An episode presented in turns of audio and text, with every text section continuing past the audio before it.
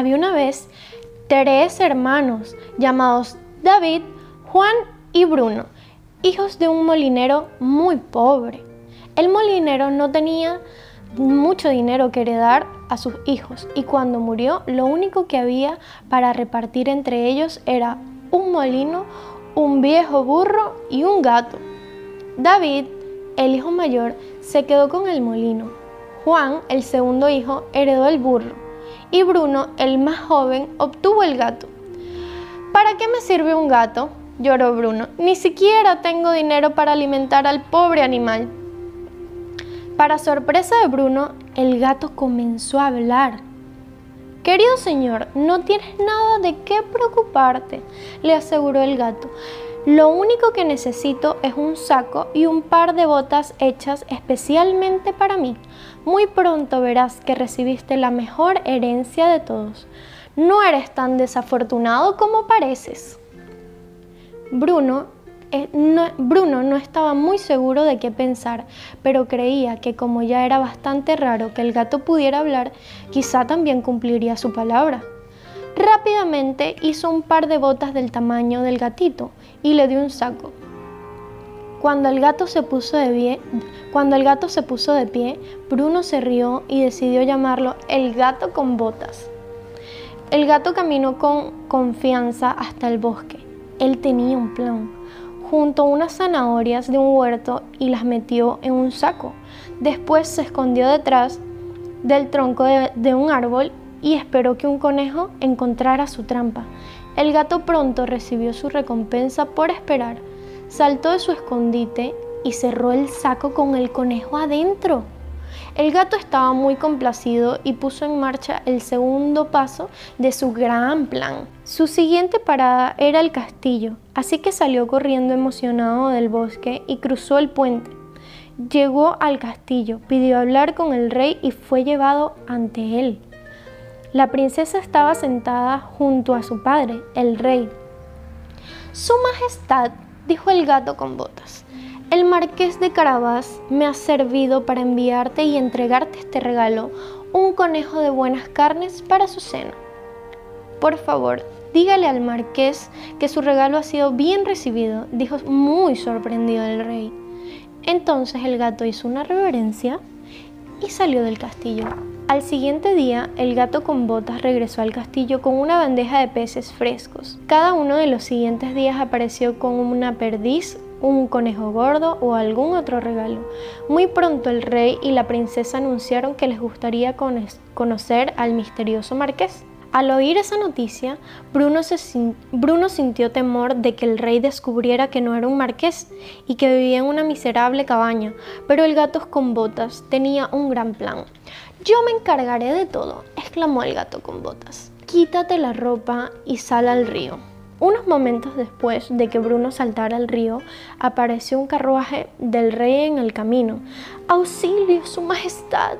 Mi amo, el marqués de Carabás necesita ayuda, exclamó el gato con botas. Unos ladrones le quitaron toda su ropa. El rey ordenó que se detuviera el carruaje y que su cochero rescatara al pobre marqués. Amigo mío, dijo el rey, por favor acepta nuestra invitación al castillo para secarte. Te daré una ropa buena y muy seca y pronto todo esto será solo un mal recuerdo. Acepto con gusto, exclamó Bruno mientras lo sacaban del agua. En el castillo, el astuto gato intentó ganar tiempo y le confió al rey que su amo había sufrido mucho por ese incidente. ¿Podría quedarse con él un momento? preguntó atrevidamente el gato con botas. Solo hasta que vuelva en sí. Yo me adelantaré y le aseguraré que todo esté listo para recibirlos. El rey aceptó y eso hizo muy feliz a su hija porque le agradaba mucho el marqués. Bruno se veía espléndido porque la ropa que le habían dado era del rey y pues le quedaba perfecta. Nunca se había vestido tan bien. El joven apenas podía contenerse de la emoción. Mientras tanto, el gato con botas se adelantó a toda prisa, preparando el tercer paso de su astuto plan. Amenazó con cosas terribles a toda la gente del pueblo y les ordenó que si alguien preguntaba, dijeran que todas esas tierras eran del marqués de Carabás. Poco tiempo después, El rey, la princesa y el falso marqués volvieron a emprender el camino. En su viaje, el rey comenzó a hacer preguntas a todos los granjeros que trabajaban en los campos. Díganme, valientes hombres, exclamó, ¿a quién pertenecen estas amplias tierras bien cuidadas? Su Majestad son las tierras del Marqués de Carabas, nuestro querido amo, gritaron los granjeros al unísono. Más adelante en el camino, el gato con botas llegó hasta un castillo que pertenecía a un ogro. Llamó a la puerta y oyó un gruñido como respuesta. Soy uno de tus mayores admiradores, exclamó el gato.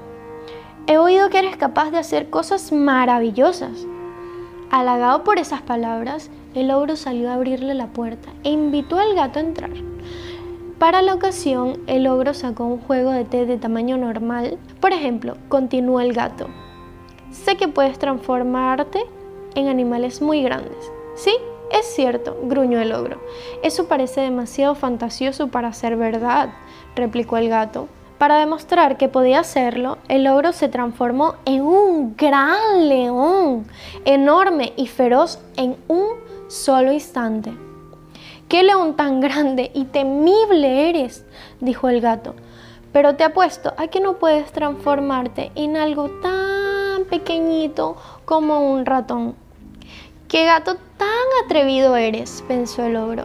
Ya verás.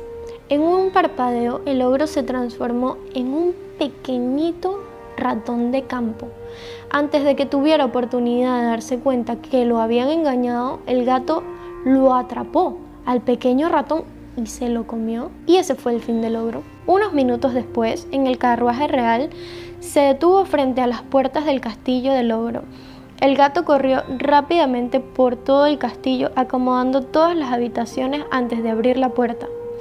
Su Majestad, sea bienvenido al gran castillo del Marqués de Carabás saludó el gato mientras hacía una reverencia ante el rey. La cocina del ogro estaba llena de comida deliciosa, así que el rey, la princesa y Bruno se sentaron en un elegante festín. Mi querido marqués, dijo el rey, eres un buen hombre con bastantes tierras y un magnífico castillo. ¿Tú tienes esposa? Su Majestad nunca había encontrado el amor hasta hoy, dijo Bruno, sonriéndole a la princesa. Entonces el rey propuso que el marqués de Carabás se casara con la princesa. Bruno y la princesa estaban felices, se habían gustado desde el momento en que se conocieron.